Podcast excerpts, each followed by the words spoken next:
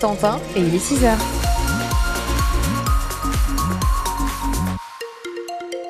Et est-ce que je vous surprends si je vous dis que c'est encore gris pour aujourd'hui? Je Non. pense pas. Avec quand même quelques éclaircies en début de journée. Ce matin, on pourrait en voir un petit peu, mais ça va vite se couvrir et laisser place encore à des averses qui vont durer jusqu'à ce soir. On attend toujours du vent, c'est ce que nous dit Météo France, avec des rafales atteignant 100 km heure dans l'après-midi jusqu'à ce soir et toujours cette douceur. Va falloir attendre la fin de la semaine, voire la semaine prochaine pour avoir un petit peu plus de fraîcheur. 7 à 9 degrés ce matin. Il fait actuellement 9 à Barfleur, 7 à Ranches ou encore 8 à Coutances et nous sommes évidemment toujours en vigilance jaune. Vos infos de 6 heures avec Anthony Rimbaud. Le niveau justement des rivières et des cours d'eau reste très élevé dans la Manche ce matin. La Douve, par exemple, dans le secteur de Saint-Sauveur-le-Vicomte, reste au-dessus des 3 mètres, mais la décrue s'est amorcée après les fortes pluies de ces derniers jours. Certains territoires restent tout de même gorgés d'eau et des routes peuvent être encore inondées ce matin, notamment dans le centre-Manche, dans les marais du Cotentin. On a l'habitude de voir l'eau blanchir le paysage, mais là, les marais sont saturés.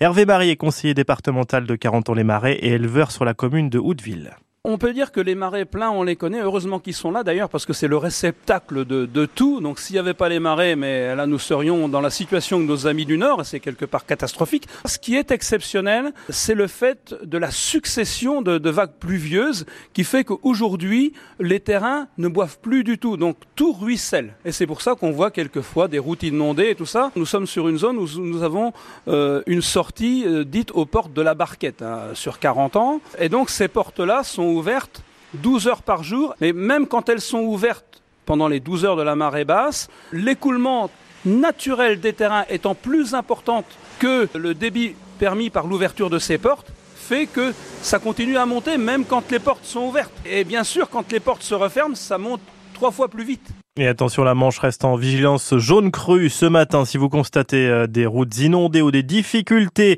n'hésitez pas, dites-le nous, 02 33 23 13 23. Effectivement, on l'a entendu, la Manche s'en sort très bien par rapport au Nord-Pas-de-Calais où de nombreux habitants sont les pieds dans l'eau.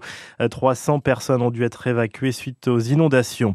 C'est une info France Bleu Cotentin. Les riverains du site d'enfouissement de déchets d'Hérouteville près de Montebourg s'apprêtent à porter plainte contre le géant Veolia qui gère le site.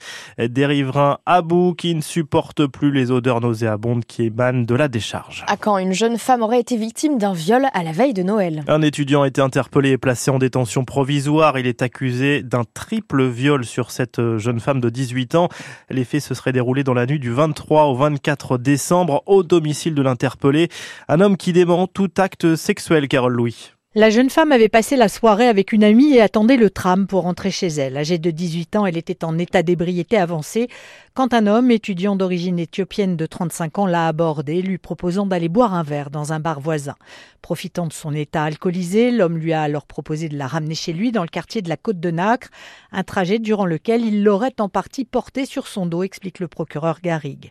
Une fois arrivé, il l'aurait déshabillée avant de la violer à trois reprises, lui demandant de se doucher entre chaque agression. La jeune fille semi-consciente aurait toutefois réussi à envoyer un message d'alerte à sa famille. Interpellé trois jours plus tard, le 27 décembre, l'agresseur présumé reconnaît avoir ramené la jeune fille chez lui, mais nie tout acte sexuel. En attendant les suites de l'enquête, il a été placé en détention provisoire. Et des recherches d'ADN sont en cours.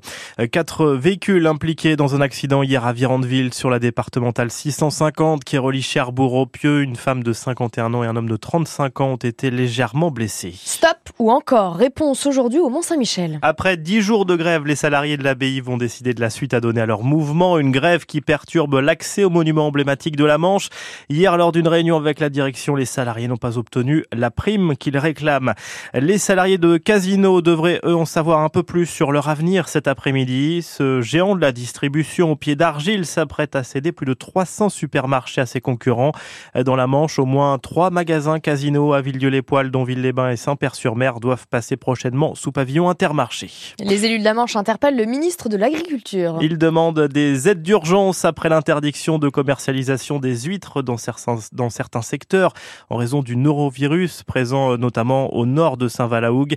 Le courrier envoyé au ministre de l'Agriculture est signé par les sept parlementaires de la Manche et le président du département. Après les repas des fêtes, voilà l'heure de la galette, un moment de partage en ce début d'année. Le Centre communal d'action sociale de Cherbourg en Cotentin organise plusieurs goûters galettes des rois pour les habitants de plus de 65 ans. C'est gratuit, mais il faut s'inscrire à partir d'aujourd'hui. Dégustation à partir du 20 janvier dans plusieurs secteurs de la ville.